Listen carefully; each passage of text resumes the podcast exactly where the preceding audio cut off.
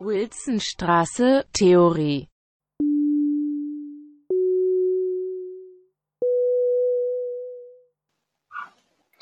Good morning, everybody. This is Propedeutikum. Wir sind in der Sitzung, in der Radiositzung von Propedeutikum. And uh, I'm Bernhard. In the studio with me today is Livia, uh, directly from Brussels. Hi, Livia. Hello. Um,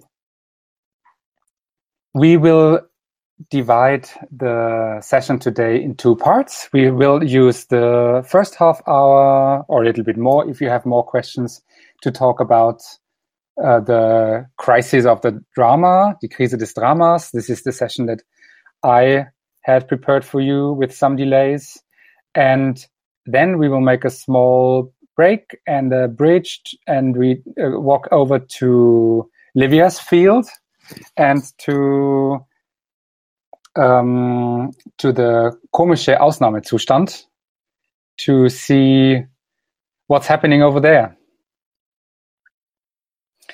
Um, but uh, maybe we start first with another small announcement. We will have no um, live radio Q&A next week. That's due to organizational reasons, but also due to the fact that Theatermaschine will be starting. And I assume that you will all be very busy and um, then we will also try to finish the whole timetable of of the Propedeuticum's radio sessions, and I think we will be able to send the newly drafted plan out to you this week, so that's that it will be clear how the rest of the semester goes for the Propedeuticum.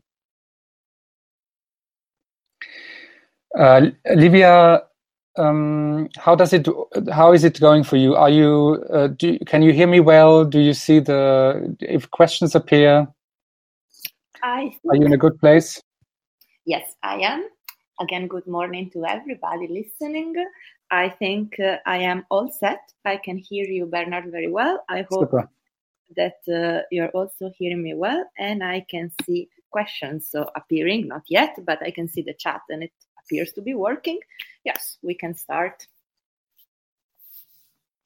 Super. Yeah. Um, my idea was to present in those four um, small episodes that I put online to go through the development of what Peter Szondi analyzes as the crisis of drama, something that happens to the dramatic form in the 20th century and how it can be discussed through three positions, through three theorists, uh, if you will.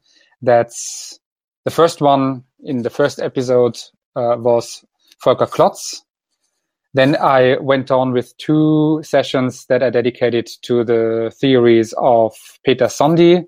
And then I did one session on Hans-Thies Lehmann and his idea of the post-dramatic in theater. And uh, to break it down, it's um, for me um, a development that we can see in what happens to dramatic writing as a form, and it all comes back to what Hegel stated and what we discussed with uh, Benjamin Hösch also in the session on Hegel, namely that there's a problem in the development of how dramatic writing is possible anymore. And if it not also that if the dramatic form shouldn't be seen as something that is beyond temporal and is uh, eternal and uh, shouldn't we look at it as something that changes with the times and uh, and has to adapt to to the times, also in a kind of dialectical and uh, procedural moment. And the question now is how does it change? How does drama change? How does dramatic writing change? And what uh, what is happening with the form of those pieces? And I wanted to go a little bit into into this and present also my perspective on that for you because for me it's also I also see it very much as a, a question and answer thing in the 20th century, and that's maybe a little bit simple, but that's uh, very striking for me in some way, namely that um, in the 50s, somebody like Peter Szondi says, okay, we have a crisis in the drama. We can see that there's something happening around 1900, um, that drama cannot be written anymore like it uh, used to be written. And all of those authors in modernity struggle with the form and it shows in the text that there's something that is not possible anymore to write. And he uh, he analyzes three aspects of this problem that concern the drama directly. And this is on the one hand the present or the being present of um, of the drama. It is, on the other hand, the um, the action in itself, um, and in a way, those.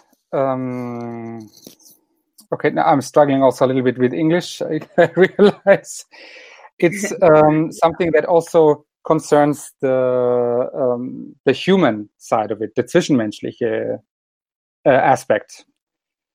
So that uh, this, uh, those three aspects, Gegenwärtigkeit, Zwischenmenschlichkeit und Handlung oder Geschehen, those three things come into a struggle, cannot be fulfilled anymore in the way that they used to be. And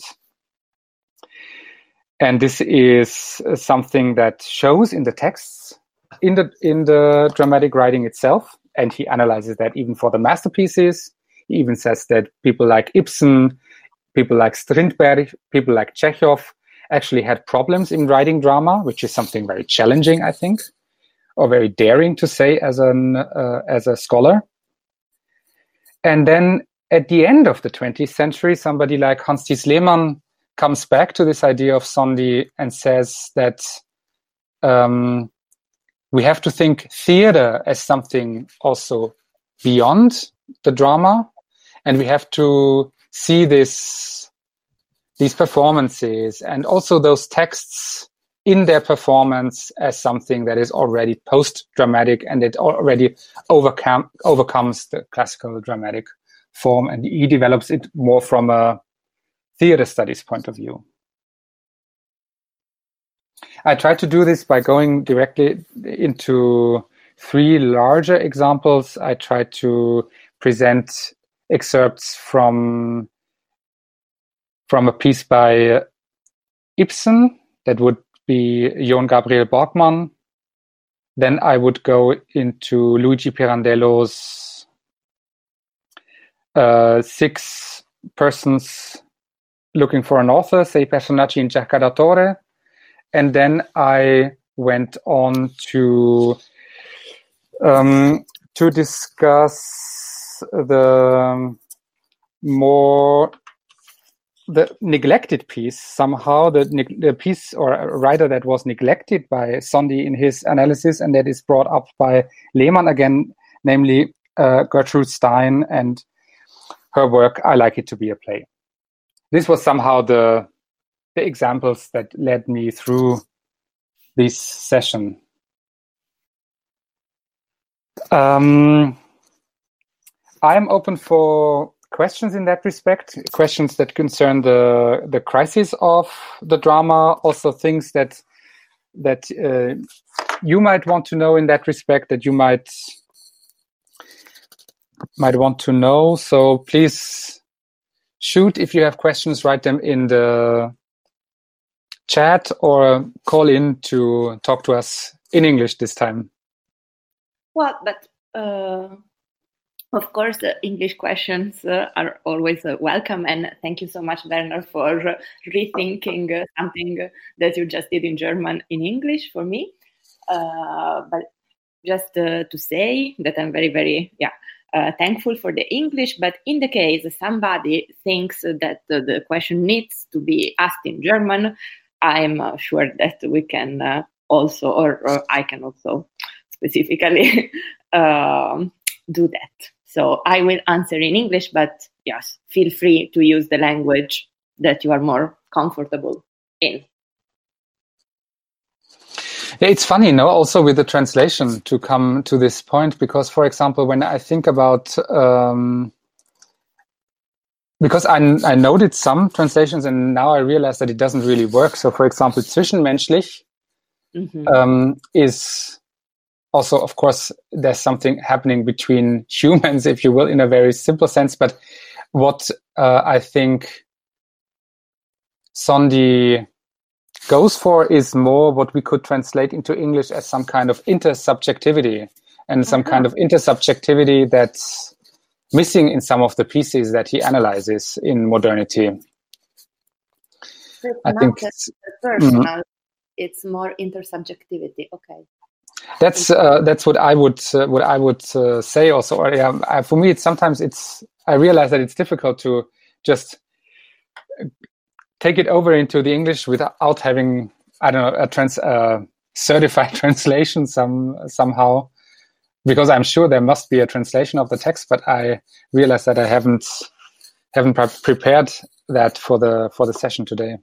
No, of course, but it's also nice when uh, you know you don't have uh, the official translation and you understand what that specific word makes possible and all the possible meanings. I think it's I like it when there is this uh, little gap. Yeah. Yeah, it helps to. I mean, if uh, it's also uh, clear that if we have uh, the time to discuss here, or if we are more people, it's also good to, yeah, to put it on the table, also to discuss it. When I was um, talking about this in the sessions, and I, when I was recording the sessions, I was really thinking about the conditions of theater and performance again, and about in how far the crisis that we live through at the moment is also a crisis not for drama in this sense, but now a crisis for theater, or let's say for some conditions that always go as something that we said that a lot of people um, think are necessary to make theater. That's, for example, the corporal co-presence or something that that we are in the same room at the same time that we see something that is live that we know that it is live and so on and which is also challenged through the impossibility to go into the theaters at the moment so uh, i'm also yeah i'm also curious to read what people will have to write about about the current crisis from a scientific or scholarly point of view?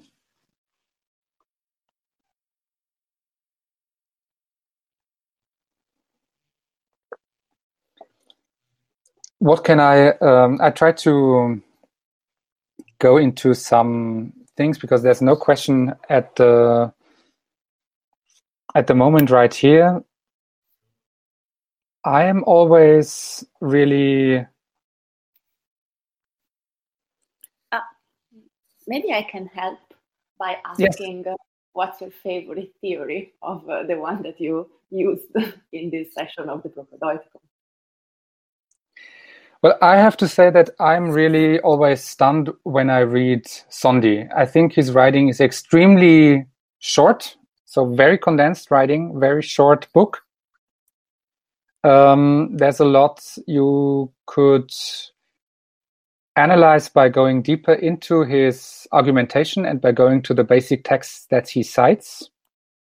But I, and this is a little bit my discussion always uh, with the colleagues also in the in the here at the institute or at the department, if you will, because I really have this strong biographical interest, or I always think that how do people come to talk about those problems? And especially with Szondi, I'm really struck by his biography in a way that somebody who has really lived in a very young age through um, Nazi terror and who has been in the concentration camp and who then decides to st- study literature. And uh, the first thing that he will publish is not something on literature through the times of war or literature in a kind of uh, political sense or another statement. But he deals with a completely different crisis, the crisis of dramatic writing. And this for me is somehow so fascinating because uh, it is, it seems very far fetched at this, but at the same time, it is something that where he claims that there's a fundamental break in modernity that comes and that he realizes now that he wants to state in that small book that he wrote uh, when he was in the middle of his 20s. And this is something that hits me every time I open his book. Okay, Bernard, you just convinced me to read directly from. I never uh, read him directly. This is, yeah, I, I think this is, uh, it's very, I think also for you listening, I think is something that is very, it's a writer that is not trying to make it extra complicated. It's very accessible writing, uh, but also giving hints where you can find uh, the original texts. Um, if if you're interested, so very transparent to my reading or to my from my perspective. And then, of course, this comes down to something very German in this kind of. Uh, also, sometimes I think, okay, shouldn't we take into this session something that comes outside of the German context. So because with Hegel and uh, with uh, then with uh, Szondi and then with Lehmann and with Volker Klotz, we really have. Uh, it seems like drama is a German problem in some way. Well, drama is not a German problem, but yes, it is. Uh, it was a bit a German party in this uh, sense, which is also absolutely fine and expectable Yes. There's Eva who has a question, and this was a question also that I um, that I um, the last uh, time put into the put also in the Klausur, and I realize now that we also have to have to inform you about how the Klausur will happen. But I hope that we can discuss this today in the team meeting, and maybe we'll come back to you soon on that topic. So Eva asks, dear Bernard, can you uh, maybe describe um, what is meant by the analytical when you talk about the analytical drama? And uh, this is something that is very um, interesting for me, or that was always very interesting for me to um, to explain in the course of the session. And this is funny because maybe it also uh, through the connection to Oedipus, um, maybe connects with your topic, Livia. Yeah. Because thinking about it's funny how in this moment. Uh, yeah. It's funny how, how so many writers come back to Sophocles and uh, Oedipus Rex um, in the 20th century to really make a point, no? Yes. Absolutely, yes. I was right now thinking about uh, the common expressions, you know, also in common language of uh, when we say, ah, what a tragedy, or when we say, what a drama. And I was thinking, what do mm-hmm. I think when I hear uh, what a tragedy? I think immediately, of course, now about Oedipus. And then I was thinking about, okay, but in which other context do we say what a drama and what are the connections? But uh, uh, yeah, this is why I was in this very moment thinking about Oedipus. But I think that you were not finished answering ever ever question, ever question. Yeah, but no, it's a good point. Um, it is a good point. Uh, and Eva also writes she has always wondered uh, why there's no um, Hamlet. Where there's an Oedipus complex, but there's no Hamlet complex. And as far as I know, Freud also wrote about Hamlet, but he didn't develop it further. But I, I, I think there's some. I think for him it was more um, more striking to talk about Oedipus. Maybe I just um, I just keep I just start from the very uh, very I start chronologically with this idea of the analytical drama. The analytical drama is uh, the analytical in this case, not the psychoanalytical one. It does not have anything to do with Freud. It comes back to uh, letters that Goethe and Schiller. So, now name dropping, we have other topics and other two Germans coming in. and into the room today. Um, they have this friendship that works through letters, and Goethe and Schiller write themselves letters where they discuss on a very high level what they've read and what they think about it, and what they think about the arts, what they think about literature.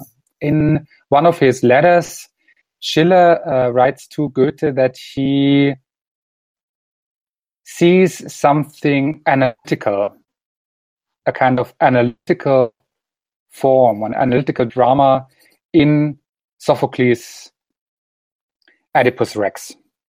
And what means by this is that when the drama starts and uh, Sophocles, the action sets in, a lot of things are very crucial already happened before, um, before long ago, before the start of the text and before the start of the action on stage.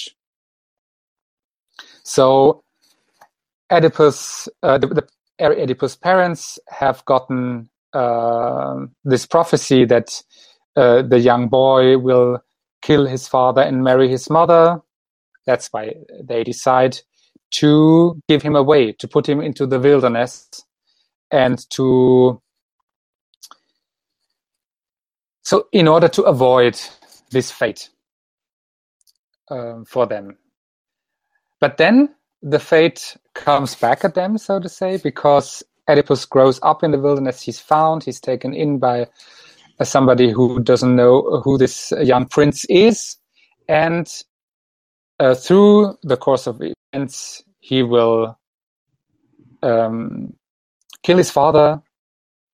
He will liberate Thebes from the crazy tyranny of the Sphinx, of this monster.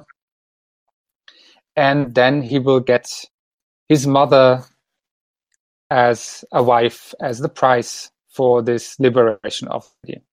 So the hero story, will. Livia, you have a story of the hero here of the tragic hero because in the course of the drama in the course of the drama he realizes what is what has happened and that in a way he is the one who really did all this to his family and that it was his family members that he was a family member that he killed and a family member that he married and then he will blind himself um, at the end of the drama. And what Schiller says now, okay, for, it says he that somehow um, it's only an analysis uh, that happens in the drama. So an analysis of the past, an anal- analysis what has happened before. It's an analysis that's done by the people on stage, but nothing really happens. This is the more or less the analytical drama. And Schiller will say we'll use this crazy fun word that I always have to laugh about. He says that um, everything is just herausgewickelt on stage. So as if somebody would come up with a huge carpet or a huge, uh, huge tissue and will just roll it out slowly, and so we see what uh, what has happened before. And this is something that he think really okay? What why do we always talk about drama if drama in greek means action or uh, handlung? And isn't is there not if we look at the classics there isn't really any handlung going on this is this is schiller's point and Szondi now comes back to this very critically in the middle of the 20th century so much later he says that he goes against Schiller and he says, no, for me, I, I think that in, there's a lot of action in Sophocles. The action is actually on stage. We can really see Oedipus and all of the characters struggling, dealing with the facts. We can see him as the truth reaches him, as he realizes what's happening. Then he's um, um, he's going into he go, he's going through a process, and this is the kind of action that we see on stage. And he claims that what is what Schiller described as the analytical drama, where the past is only herausgewickelt, um, it, this will only really be realized by the modern authors and by a crisis of the drama. And he makes this uh, case with um, with the late dramas of Henrik Ibsen, where he says that nothing is really happening anymore, and but through the through what the people talk on stage, the audience suddenly realizes what's happening, whereas all of the people on the stage, the characters already know what has happened. Nobody has told them and will not get any additional news during the time of the drama. But I don't know if that's um, that was too complicated in English now, if or if that that helped a little bit with explaining. What do you say, Livia? Did it did it help you, or is it too too difficult to put it in some sentences? Uh, uh, for me, uh, it was uh, uh, it was uh, very helpful, but I'm not sure if we have yeah a language um, if we have or if using or repeating maybe some things into different languages also creates new questions or new interpretations. Just please, dear listeners, go ahead and ask. Mm-hmm. Eva is writing analytisch also als Suche nach ja, Kausalzusammenhängen. Kausalzusammenhängen. So contingent uh, coming together of contingent coming together. No, causal, not contingent. Oh, sorry. I will leave the German interpretation. so, uh, in a way to translate this into English, it's like um, uh, if I asks uh, if I consider in this sense analytical to be something as a search or as a looking for um, for um, for a,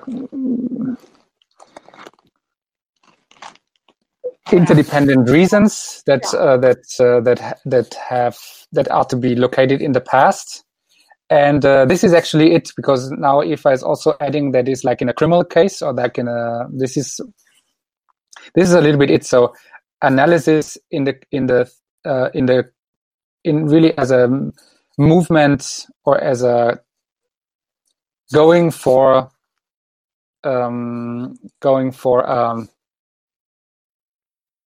realizing what happened in the past in this sense. and it's actually a little bit like a whodunit or as a, in a as a crime novel. That's actually the case. Yeah, but this is also uh, why then was also so popular in uh, pop culture because it has a bit also that, or it's one of the reasons why it became also a popular. One of the many reasons why it became also yes. a popular uh, story. I will um, um, I will go into Mm, Dana's comment, who writes, yep. um, "Hello. Unfortunately, I didn't have time to to the audios for the Crisis of Drama, but now that you said about the German authors, I thought I just thought about Sartre and about the existential need of a new drama after Second World War. Maybe this is just a comment beside, but that's very good, Dana. Thank you so much. I mean, there's really the discussion is not only a German discussion. And uh, I think for Propedeuticum, we have concentrated also very much on on a kind of German discourse, if you will. And now um, maybe it's also good to think about if we re-discuss this Propedeuticum 2 to bring in authors and discussions from abroad and see how this how the text itself gets into a crisis and writing of pieces gets into a crisis.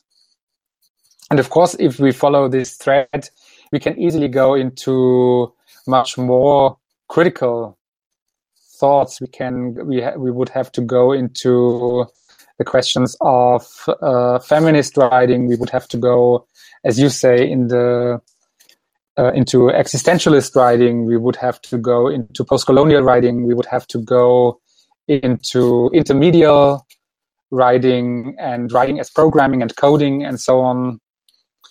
this is something very broad, of course, but it could help us to understand this crisis of drama, which is maybe more than just a theater thing. Definitely. And here I'm back with my comment what a drama. Because, uh, yes, it is. Uh, it's a sentence uh, that can relate to a lot of different things. Definitely. Eva adds that Szondi writes about uh, about an earlier crisis. Is this important? Um, I'm not sure how to how to get back to that. I mean, what he does is that there's one crisis, and that it first of all, in the end of the 19th century, the crisis announces itself in his uh, idea, but then um, it really comes to be tackled and uh, and discussed and developed with the full setting of modernity and with the beginning of the 20th century. But maybe that's not what you're aiming for, Eva. So if you uh, if you can help me there, it would be would be great.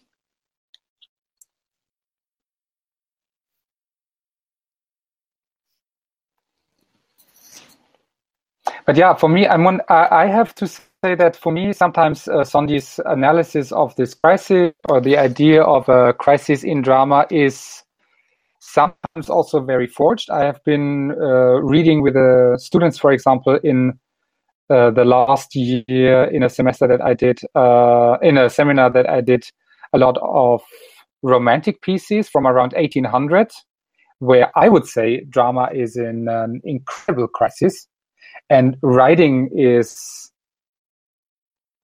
uh, writing is getting into. Uh, there's a lot of experimentation and a lot of crises of form. Of course, out from a from in a very intellectual scene, um, the Romantics were were already very were always very well read, and they tried a lot of things. But for us, it was very striking to read that experiment and to read these very ambitious texts that we could that we could easily see as avant-garde texts also 100 years later. So for me, this is something that also Szondi doesn't really comment on. And if Eva now says that um, that there's a different crisis um, that um, that is coming, because I made this connect between uh, between Szondi's biography and the crisis of modernity that happens in the culture with the First and the Second World War, and uh, the other crisis of drama, so to say, the drama, the the crisis that is happening at the end of the ninth, is announcing itself the end of the nineteenth century. Um, this is, of course, very difficult. So, is there one crisis or are there several crises? Is the crisis that Szondi comments on in the 50s the same crisis that Sartre comments on. How do we deal with the two world wars? And and is this one continuous genealogy of drama and the dramatic or is it to be um, tackled in a different case? I'm not so sure. Um, also because what what uh, Szondi looks at in his uh, crisis spans a lot of years. It's almost uh, 50 years that he that he develops in his in his in his book, so to say. Um, even if um, I mean, what he writes in the um, in the sub, um, in what he puts into brackets is he 70 years. So uh, he says 1880 to 1950. And I mean, this is a lot to put down to condense in such a small thing. But if you look at it, then it's also clear that in some in some way it comprises a lot of wars and especially the two world wars. And for me, there's always this kind of connection. But maybe this is also where I have this biographical disposition that is reading too much into things. Okay, I've talked a lot now. I'm sorry, Livia. No, thank you, Bernard. Absolutely, and I don't like. Yeah, of course, biographies are a very, a very important uh, uh, key to read uh, author's work. I, I am uh, with you on that biographical interest. Of course, it does not explain everything, but it's you know among the important uh, keys.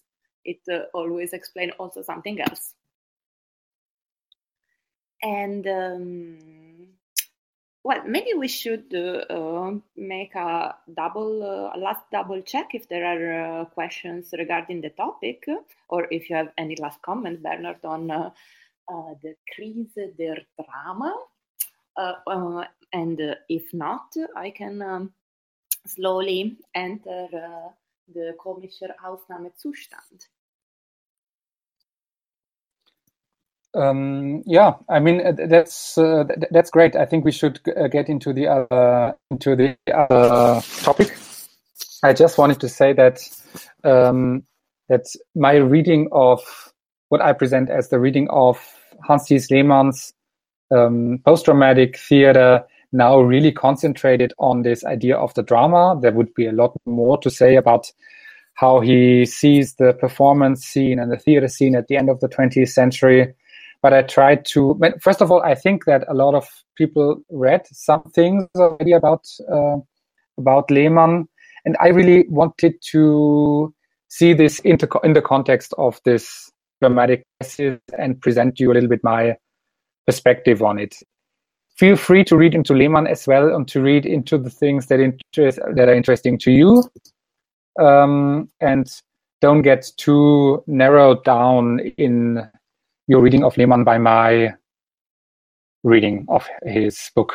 That's what I wanted to to to say also because this is also something very special how I presented it. Livia, you um, you have co- something completely different, yet there are some connections po- connection points as we found out. First of all, I think it's funny that we are in a crisis and we are in an Ausnahmezustand, and we both are talking over the radio now about the crisis in the drama and the Ausnahmezustand in the sense of Agamben. And um, the world is upside down somehow.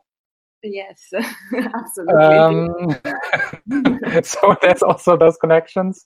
But you um, you talk about something uh, different or from a different angle, and you you even if it covers the same years or the same century, um, yeah. you have another approach. So maybe you uh, you explain a little bit what you did.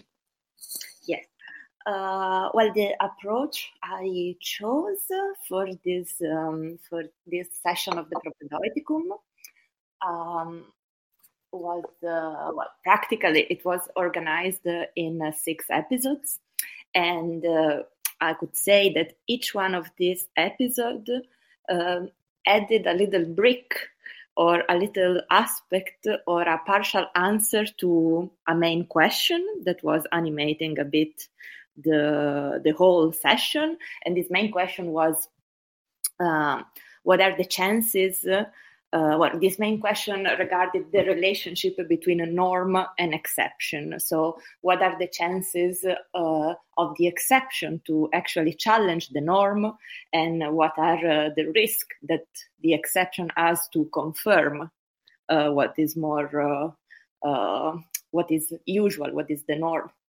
And yes, and so I had the first two episodes with Nietzsche and uh, we uh, went into his reading of the ancient Greek word, which was based on a dichotomy, which is uh, the one of the Apollonian and the Dionysian.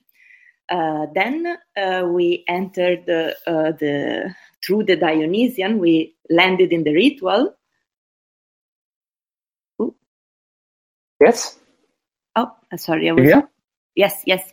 I am. Did you land in the ritual? Yes, I'm sorry. I just got uh, distracted by the comments, so I thought there was some important information for me there, but no, it was uh, important information for uh, the listeners.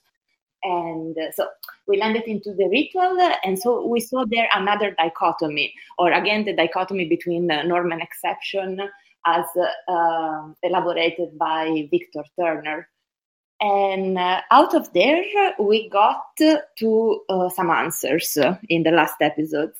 We saw the notion of a Agamben, so the Ausnahmezustand, which was, of course, particularly uh, right on point for the very specific uh, moment in which we are. And, uh, mm-hmm. you know, uh, Agamben uh, has a very clear idea whether the exception can uh, challenge or confirm the norm. And uh, we saw also what are uh, all the power uh, implication of the exception always confirming the norm. And yes, and we also actually, before I go too far away, in between, right before Agamben, we of course dived into the carnival with Bakhtin and uh, the, the elaboration that Agamben proposes on uh, the state of exception has a lot to do with the carnival uh, as read by Bakhtin and as you said, Bernard, before the, the word upside down.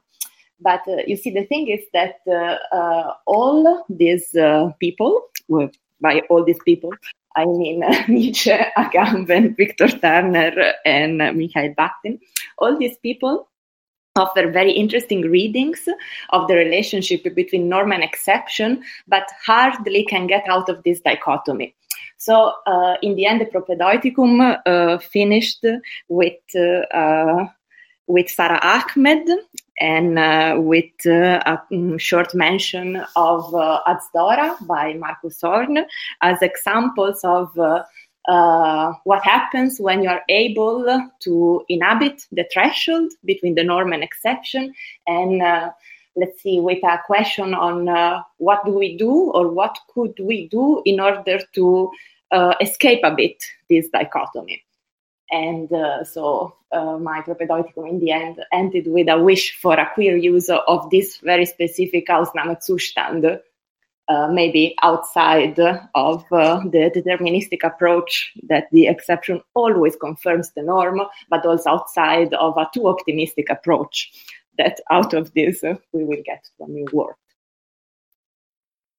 I think it was a great um, idea to close the to close the your sessions and um, it's one of the best wishes that I had in this kind of in this Corona crisis in the last weeks. Have a yes, have a good queer use of this time. I think it's wonderful. Thank you so much for that. Oh well, it was a pleasure to to land there. Also, thanks to the propedeuticum, no? Because uh, I found myself having to deal with all these dichotomies and the Apollonian and the Dionysian and uh, the ritual uh, and the norm and the carnival and the ordinary life of the medieval and so on and so forth. And of course, Agamben, and uh, which is also very uh, black and white uh, as regard the Ausnahmezustand, and of course, uh, for very valid reasons, that I felt that in very specific time in which we are, it was just good to say, hey, but there is always the option to make a queer use of exception or a queer use of the norms. And by, by using also the norms uh, differently, we might just land uh, somewhere else. Yes, I think that was very strong. When you talk about Markus Öhrn and uh, his uh, piece or his performance, uh, where those women use the baseball bats to hit on the uh, the uh, washing machine. Yes. Uh, this is the one that you referred to, no? Yes, exactly. Uh, that's um, uh, it's uh, um, actually it was ten rituals. The, the whole project was called Azdora. Mm-hmm. and is it, if it's a question on elaborating on that project, I can, of course. But I had the impression that I was interrupting you. No, no. I was just uh, actually, yeah. I wanted to know: Have you seen that live? When, where have you seen that, and what did it have? Uh, I wanted to start very, very. Um, I really was interested in how you, uh, how this resonated with you, and and and uh, what you felt when you saw it, or when you when you got to know about it. Yes. Well, uh, it was, uh, I have to say, like, uh, it was a phenomenon of Santarcangelo Festival 2015. It, uh, it, the project was organized with a ritual every day of the festival. So at seven, there would be a ritual every day made by these uh, uh, women, for these women, by these women uh, and also in which the audience was allowed. And it was uh, really, really a phenomenon. So I could see, uh, I think, three out of uh, 10 rituals, but the other times it was just too much odd like it was not possible to enter it was it was very strange what it created but uh, in a good way uh, well, just to elaborate a bit further on the project, it is um, the word Azdora comes from uh, the uh, dialect of the region of Santarcangelo, so from the Romagna dialect, and uh, it means uh, uh, the person who holds up the house. It's uh, reggitrice. now I cannot think. it comes from Latin, so the person who, who, really holds the household on her shoulder, and Azdora, Azdoras, so the housewives basically, in uh, the Romagna region are really seen as those women who, uh, yeah, have the care of the household on their shoulders. Uh, and uh, it's not just about you know doing houseworks and uh, uh, performing care, but it's really the project was really about the fact that these women can never be childish or playful or express anger or distraction, uh, as opposed to the other uh, members of the family who can always be not at their best, no? Mm-hmm. And so Markus worked together with them in order to help them uh, actually transform themselves in some uh, uh, black metal furies and uh, they were going around uh, really with a makeup like the kiss and just doing little childish things during the day. Like we would see them in the main square with the market with uh, uh water pistols or you would see them playing little tricks. And then in the evening there were these rituals uh, that were really celebrating uh, also the possibility of letting you know negative feelings run free in a ritual mm-hmm. that was full of anger but also of celebration of life. And this is what I liked most about it this uh, possibility of being very angry at patriarchy and at the same time uh, have this uh, strong celebration of life that uh, did not and uh, of that anger that was not you know it was not uh, just sterile anger. It was and it was not contained. It was not tamed. It was anger and it was joy. It was very Spinozian in a way. I mm-hmm. I really liked it for that. And that for me, and I could see it, that it was a bit uh, one of those exception uh, able to challenge a bit the norm because uh, that project happened in the in 2015 and uh, five years later you know you can really see the traces of that in uh, the families of those uh, 50 women they were many.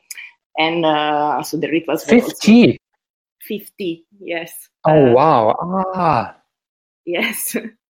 And, uh, and in the end uh, the like 50 took part to the project and then in the rituals i think on stage they were more 20 or so but they were uh, uh, you know there was there was the stage but there was also the merchandise and there were uh, those one going around in the public space. So, so i don't know exactly but i think around 50 overall took play took part and uh, so, you know, there are 50 families in a very small town that uh, could see the angry side of their mothers and grandmas. And, uh, and those uh, women also actually continued working together as independently from Markus Öhrn. And they are still a presence in the festival. I see. This is very impressive. I didn't know about this. But you should Google it because the images are quite uh, fantastic. You can also find uh, some uh, uh, images of the exercise they did, like they went to. I don't know how it's called in English, but that place where you put the cars that you don't use anymore. So this, uh, mm-hmm. yeah, there. like an old uh, car park cars. Uh huh. Yes, and they went there like to exercise for the washing machine. They went there armed with baseball bats, and you can see this picture of these women just smashing everything. And uh, yeah, and it's uh, this yes, this uh, you know this celebratory, positive. Uh, or it's a place where negativity is uh, allowed and free, and it becomes a celebration also of uh, yeah, it's very Dionysian in a way. I think Nietzsche would be proud of that. Yeah. That's a good. Uh, that's a good um, bridge to come back to Nietzsche, then maybe, um, or to the theoretical authors, because as I understand it, your the this is really all of it um, all of the approaches come back to the question how performance and performing can go together or is interconnected ritually or uh, carnivalesque or however with um, with normal life so to say or with the ongoing life that performs and, your voice uh, away. Sorry, Bernard. So our performance is connected to how performance and artistically performing art and uh, and being in another state of mind is interconnected with society as such. Yes, yes absolutely. This is uh, this was one of the fil rouge of uh, of that session and uh, yes and we can uh, uh, go back also yeah we can bo- go back to nietzsche but we can also go back to uh, Bakhtin, of course.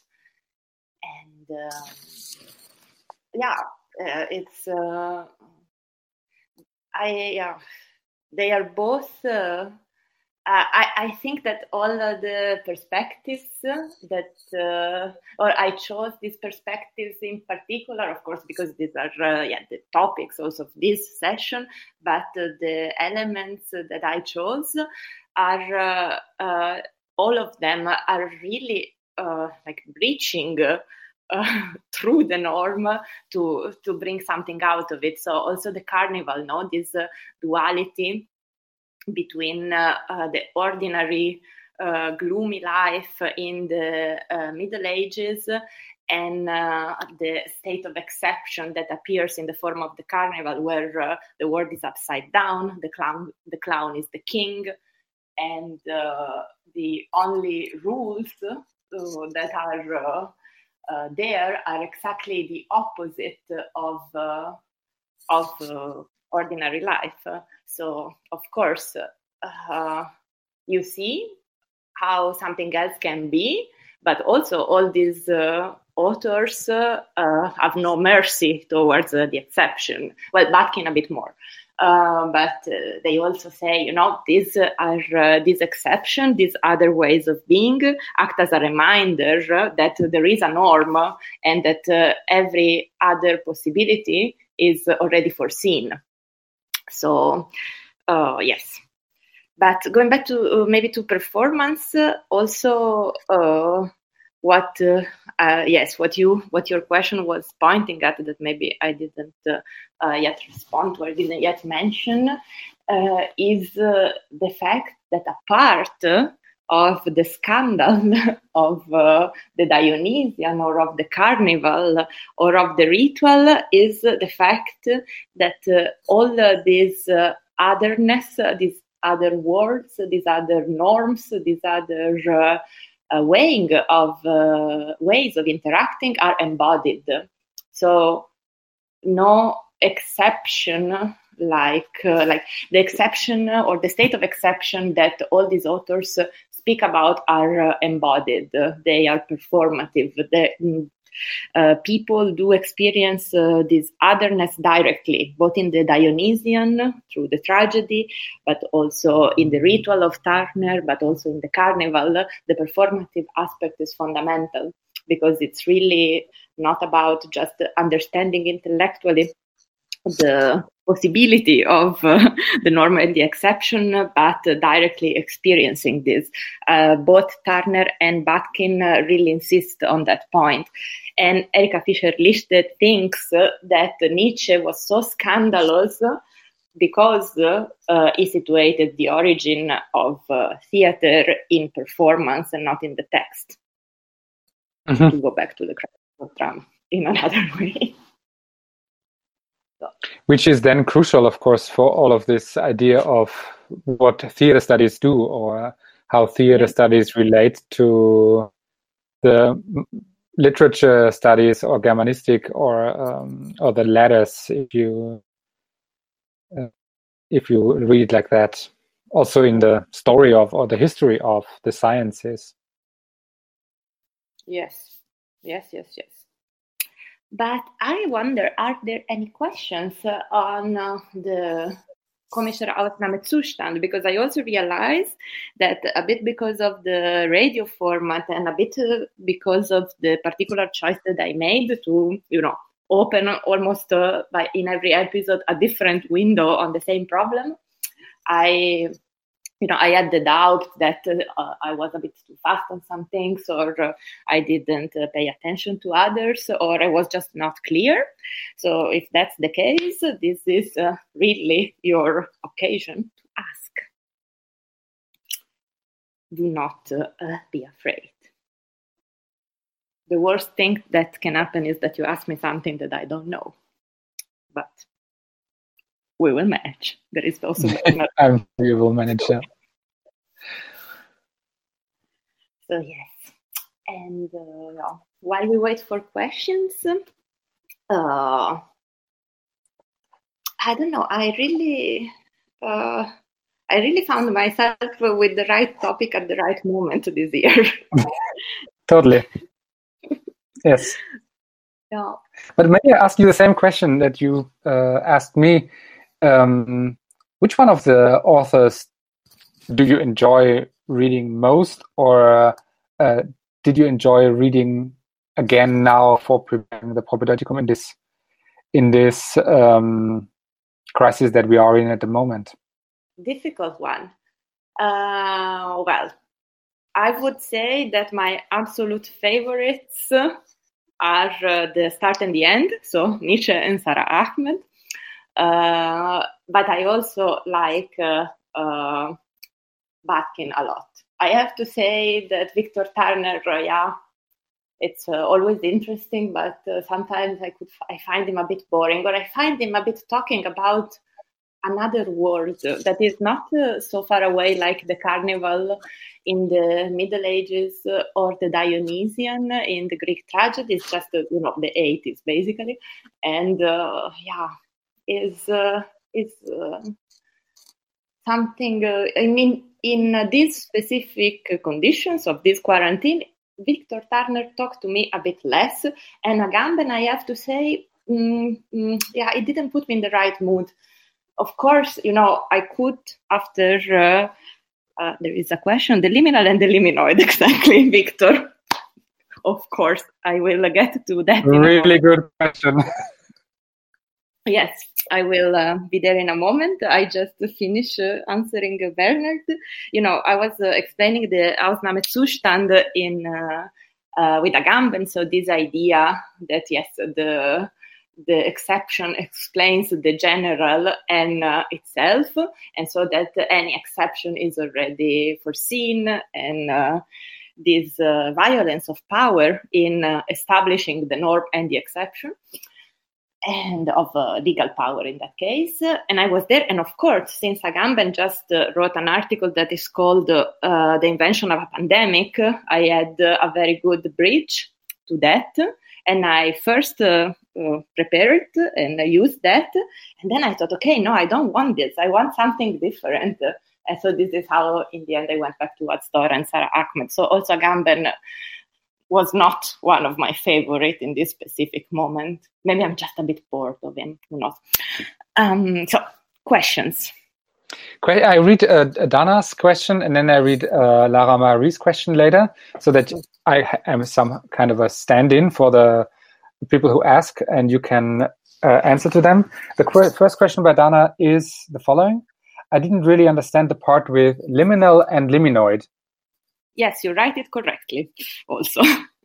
uh, and uh, so uh, Victor Turner uh, develops the concept of liminal uh, as an anthropologist. Mainly, he is an anthropologist. As, as many anthropologists, he works with uh, societies and communities that maybe live at the margins of our society or very far away. For instance, uh, he, um, this, uh, he study rituals, I think, if I remember correctly, in the uh, new Papa, Papua Guinea. Mm-hmm. I pronounce it. I don't know how to pronounce that in English. I'm sorry, but we all know the country. Papua New Guinea. Uh, the region that I mean. Hmm? Okay, Papua yeah. New Guinea. Yes, thank you, Bernard. Exactly. And uh, so when he develops the liminal, he has this kind of uh, um, aboriginal community in mind. So he studied those rituals and he see that potential of changing the norm or uh, of, uh, you know, of uh, the suspension of the norm where something can go uh, completely in a different way. He sees that and elaborates the concept there. But then, of course, is uh, uh, also a man from the West who lives in, you know, mm, in the in between the the um, at the at the beginning, let's say, of the let's say in a modern capitalist society this is what i want to i want to say generally. And so it looks for that space for that uh, threshold between the old norm that doesn't exist any longer and the new norm also in his own context. And his own, in his own context he does find some liminal but it's not really like uh, uh, that threshold of the ritual that is so in the aboriginal communities so it's called liminoid which means liminal like so they are spaces in our own Western contemporary society that present the chance for the exception to challenge the norm or for reinforcing it. But they are not exactly liminal. And they are, for instance, also theater and performances are uh, uh, among the liminoid contexts. But also, yeah, revolutions, revolt, uh, condition at the margins. These are all liminoid instances. I hope I answered the question. Of course, you can make a comment if I did not. Dana, it's good to come back to us if you uh, with an okay. With, ah, Dana writes, thank you. Great, okay. thanks to you for the question. Then I will come to Lara Marie's question, who asks, I was wondering if you can comment on how the function of carnival um, changed, maybe also in Germany. Well, did the function of carnival changed? This is a question. Uh, also, like it could be put in question. Of course, some aspects of it changed. And uh, when we think about medieval society, we really see, you know, the uh, huge gap in uh, power, knowledge, possibilities uh, between those in power and those uh, just submitted to power and we can see the carnival as a huge celebratory ritual of uh, uh, what is uh, uh, of what is not in the norm, uh, but also as Bat as Bakhtin in the in Bakhtin analysis, the function of carnival is also that to remind to those people that are not in power that there is a power. So to remind that, uh, uh, yeah, that the, the time, the temporal is very different from now. Yes, I'm getting there too for other aspects. Uh, you know, the temporal limits of the carnival are uh, were very uh, marked, and that temporal limits are exactly the instruction of, uh, you know, from now on you can behave as you want in between in between inverted commas, but at the end of the carnival we all know that everything is going to be again the same and it's going to be reinforced in a sense uh, the so the function of the carnival is a bit to reinforce the established power in the uh, Middle Ages. Bakhtin sees in the carnival an uh, almost equal chance for uh, subversion. So there is, uh, uh for him, it's, but it's really, again, you know, it's um, to explain medieval society, he also goes to this duality, to this tension, and it's not that one wins over the other. Uh, the carnival today, well, premise. I am not such a big attender of carnivals. Uh, so I cannot comment on direct experience. I have the impression that the main difference of the carnival today is the uh, consumistic aspect that uh, uh, that appears. Uh, but you can tell me if uh, my perspective is too partial because I don't, uh, yeah, I, I don't have, uh, you know, I didn't grow up in a city where carnival is particularly important, so I don't have a direct uh, experience of of that, at least recent. I have been to carnivals, of course. And but I have the impression that in terms of function, it is an exceptional time with very uh, clearly marked borders that is there to remind us how ordinary life unfolds. I also think is not so extreme. Yes, I agree. Definitely is not so extreme. I I would agree. But uh, this is, uh, you know, this is not a different in the in a difference in the function. So there are many differences for me between the carnival uh, as Bakhtin describes it, and as we can all imagine it, and uh, and the carnival now as we can see it. Uh, but uh, yeah, in terms of function, I might be more with Agamben here. maybe the carnival from uh, of Bakhtin actually had that performative side that uh, had entailed and sheltered the possibility of an exception, while the carnival today completely does not. So it's just uh, a performance in another sense of the exception. So performing, if we had an exception, it would be like this, but it's not like really diving into it. I don't know. I'm just thinking a bit aloud. I have the feeling that the current is more about criticizing politics than changing it for a certain time. Yeah, this is something that Lara Marie has added to her question exactly. What do you think about this? I don't know. Also, you know, if you think also what we were saying uh, in the Propedeuticum 1 with uh, uh, Commedia dell'arte, uh, there the satire part was fundamental. So the critique, the criticizing politics has been there since uh, uh, since at least the upper, you say in English, or late Middle Ages, maybe. Uh, well, the, the second part of the Middle Age.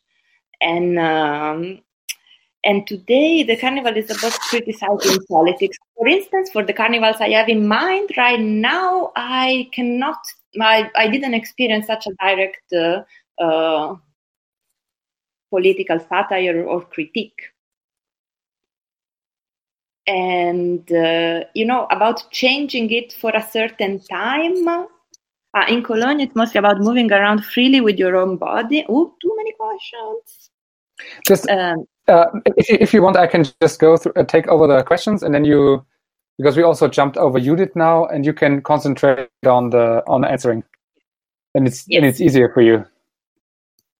Yes. Mm. Um, so, you, uh, sorry, I interrupted you there. it's okay.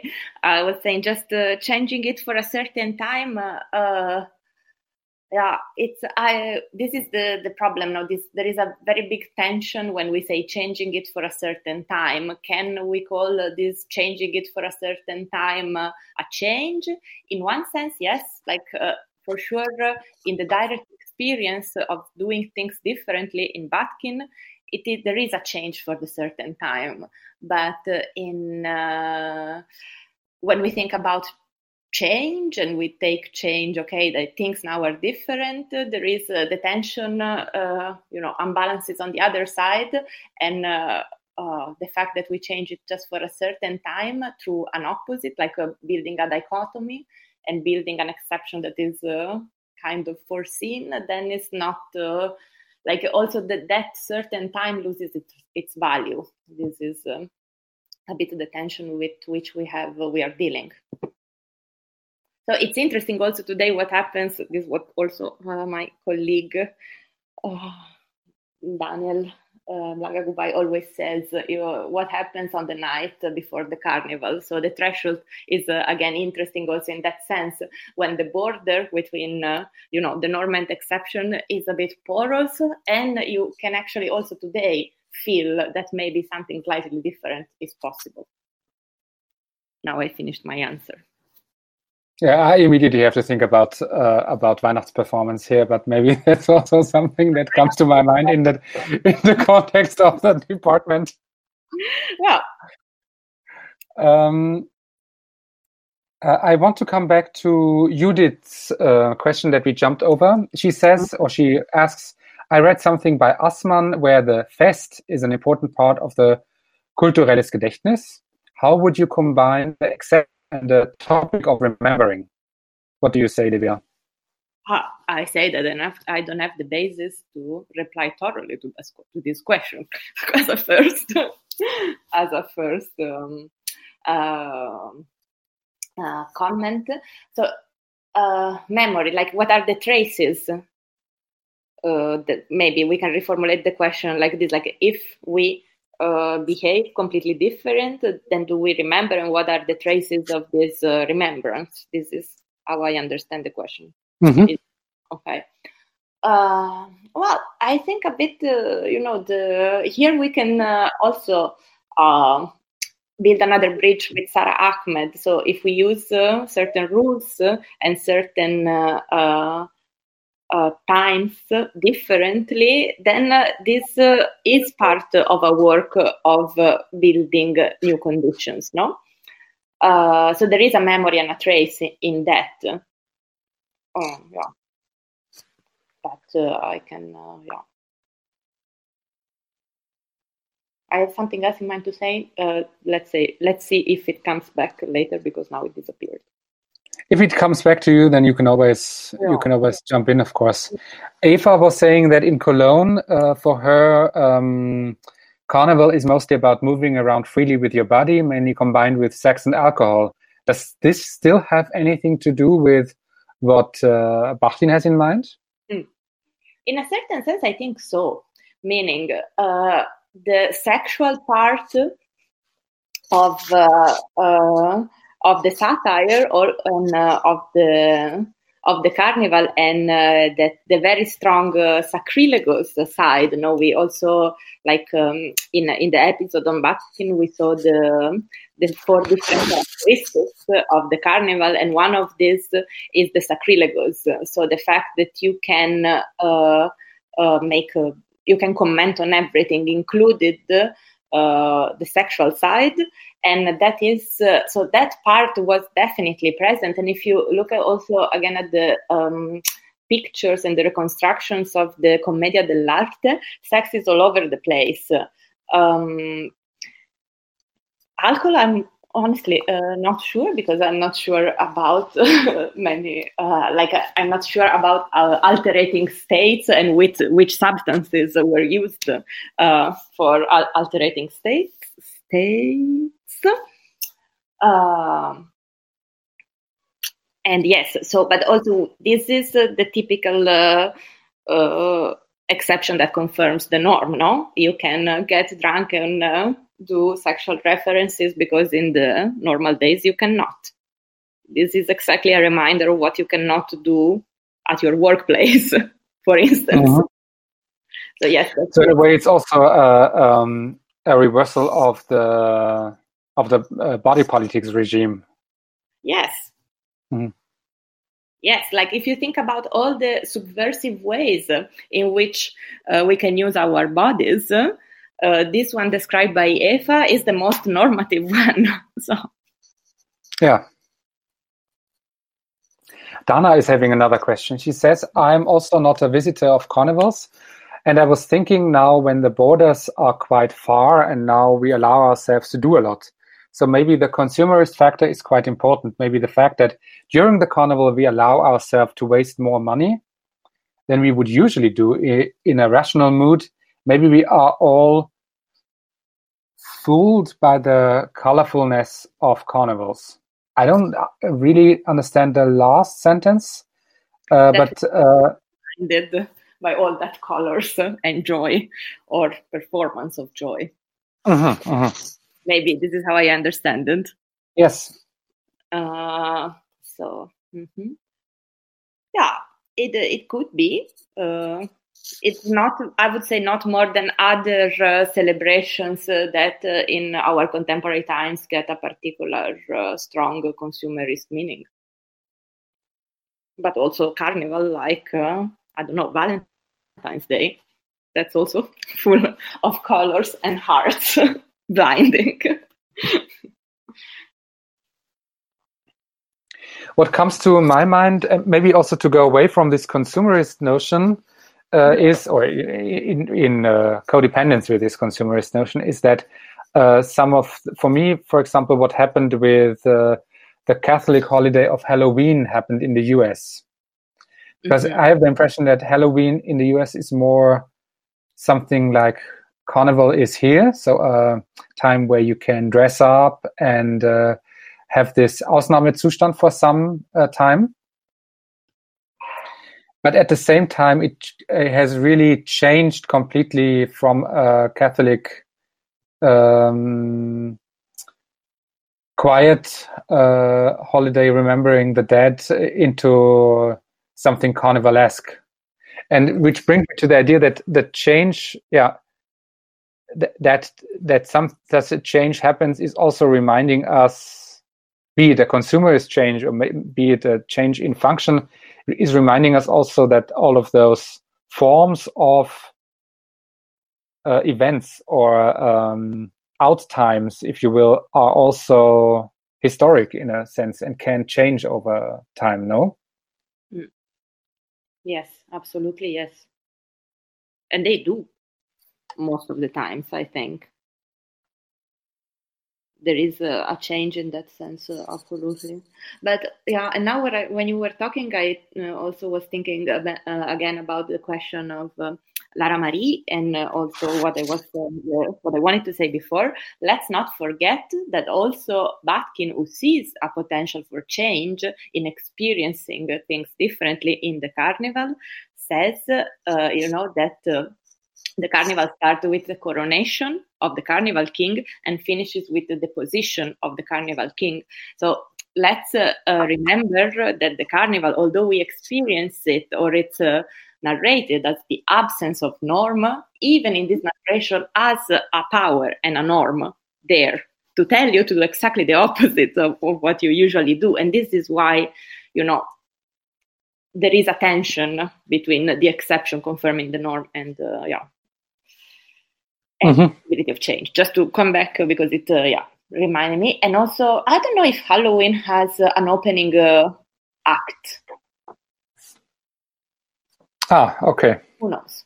But uh, who knows? Because, yeah, this uh, this uh, opening and closing act are fundamental because maybe exactly yes at the threshold when you don't know which norm is in place, that's the play. That's the moment in which you can you know do a queer use of the norm or of the rules also. Mm-hmm. Good point.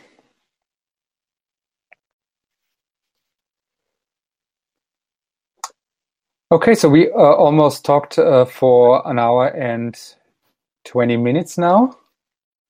Um, we covered a lot of ground and a lot of authors in a very, yeah. in a very um, tour de force uh, uh, session here uh, on the radio on Wilsonstrasse. What's left to say? Um, maybe it's the time for last questions from your side, and maybe it's the moment for us to come to a good closure for the for the session. What do you say, Livia? Yes. Sounds we are there. Sounds like we are there. Um, I think uh, I'm very thankful for your um, position on the this row of authors uh, from uh, Nietzsche to um, to Turner and to with Van Gennep and uh, to Agamben. Um, especially in this time of crisis, and I think uh, it's it's a good reminder. I haven't thought of that to come back to some of the texts when thinking about the effects and about the the systematic of the confinement, for example, that's happening. That we could really see it as a kind of Ausnahmezustand in the in the sense um, in a sense of them. And but i'm also thinking about bending the rules and when it's possible to bending the rules and why we should bend the rules and really thinking about all of the different protests against regimes that are happening uh, from all of different kinds of uh, in different parts of the societies at the moment. And as in as different movements uh, as the hygiene demos in germany but also as the in the black lives matter uh, uh, manifestations in the us so really is something that i can't bring together and that's also really difficult to see what what happens in this in this moment of crisis also but for me it's maybe interesting to maybe i also have to go back to agamben to say what he says and and to reread what he was writing uh, in order to make make something out of it mm-hmm. Mm. yes uh, i'm also uh, I have the feeling, uh, yeah, as, as I was mentioning before, I think Agamben offers a very, uh, uh very, very interesting and precise analysis of how the tool of the Ausnahmezustand has been uh, used. And also, it's interesting to remind that uh, what uh, you in the German speaking country called an Ausnahmezustand, uh, like in Italy, in France, or in the US, is called mm-hmm. an emergency. So, also in the invention of a pandemic, he writes about this connection between the Ausnahmezustand and the politics of fear that has been used so much in Europe but uh, in also before the pandemic no fear has been used uh, particularly a lot in the in the politics. Uh, at least uh, i can speak from uh, an italian perspective. Maybe germany was uh, a bit saved from that narrative at least partially or maybe it was just that yeah maybe it's just not so different actually. But this politics or this yeah this use of fear in the political discourse to you know fear of the other etc etc and the connection between fear and the Ausnahmezustand uh, explain partially i think the situation or i think agamben thinks but i could agree on that side that they explain partially the situation in which we're in. Uh, because it's a kind of a little combo for many mm-hmm. aspects. Yes. And this but from there this is where my need from uh, things like uh, Azdora or Sara Ahmed come from because uh, it is, uh, yeah, because of course we are angry, and of course uh, people that are in uh, a much less privileged situation than me, for instance, are much angrier than me, and they are totally right to be angry. Uh, but you know what? When that com- connection appears between anger and a generative uh, uh, stance, I think it's great. I think it's when ch- change happens. A bit really, this is a bit, you know, the joyful passion of Spinoza, the, the possibility of uh, really challenge power uh, through desire. And, mm-hmm. sorry, now I'm adding uh, just that author too much. So let's stop here. it might be one too much. Maybe in the next year, Propedeutikum, we can also have uh, some Spinoza. And now Eva is also bringing in uh, Carl Schmitt again. You also uh, hinted at him in your in yeah. your session, Livia, because Carl Schmitt, who mainly coined the German term Ausnahmezustand and uh, Agamben comes back to Carl Schmitt, as do many others uh, in the end of the 20th century in crazy ways. Was uh, and Carl Schmitt was um, really national socialist and uh, had some really crazy ideas. Uh, and uh, and it's funny to see how these notions of his and and in his writings get taken up by authors later on. Then. Mm. Yes but they offer uh, a very uh, like a very how do you say clear uh, reading lens. Because, yeah. uh, yeah. Mm, Agamben speaks a lot about what happens in Guantanamo and uh, you know all the mm, things that were suddenly legal and possible uh, in the name of a very vague war on terror. And mm-hmm. I, I, can see the link or I can see why it's uh, such a good tool somehow to analyze uh, the darkest aspects of uh, modern neoliberal democracies. Mm-hmm. Definitely.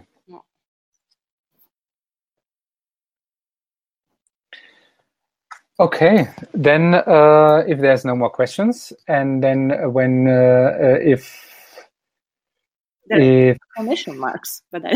huh? Yeah, there's three exclamation marks. Better than three question marks. Yes. yes. I would say. Yes. Um, thank you so much for listening. Thank you so much for being here in the digital studio with me, Livia. Thank you, Bernard. And uh, I think we're all looking forward to next week's Theatermaschine and uh, we will back uh, with a live Q&A in two weeks and uh, looking forward to discussing with you and to speaking with you over the radio in Wilsonstrasse. Have a good day, have a good afternoon, and uh, see you soon, all of you, and hear you, uh, first of all. Thank you, guys. Bye. Bye.